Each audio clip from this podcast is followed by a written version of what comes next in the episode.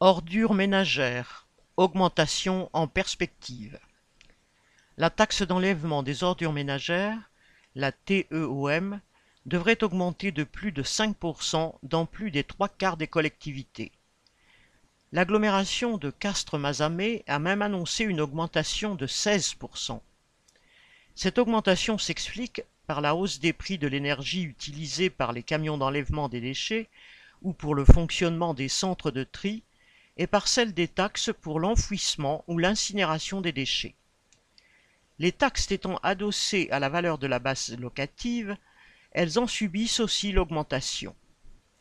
Au-delà de ces raisons réelles, il y a un procédé classique qui consiste à faire payer la population.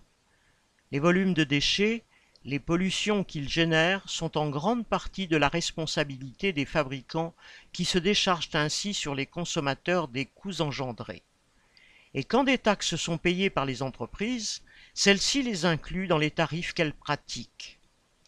Pour la population, la taxe d'enlèvement des ordures ménagères est ressentie comme un impôt supplémentaire après qu'on lui en a fait miroiter la baisse.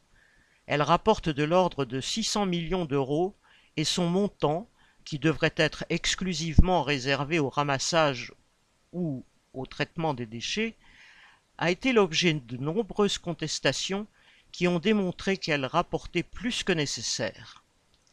De quoi alimenter la colère des habitants et montrer que la transparence des comptes des municipalités comme des sociétés impliquées est indispensable pour lutter contre la vie chère.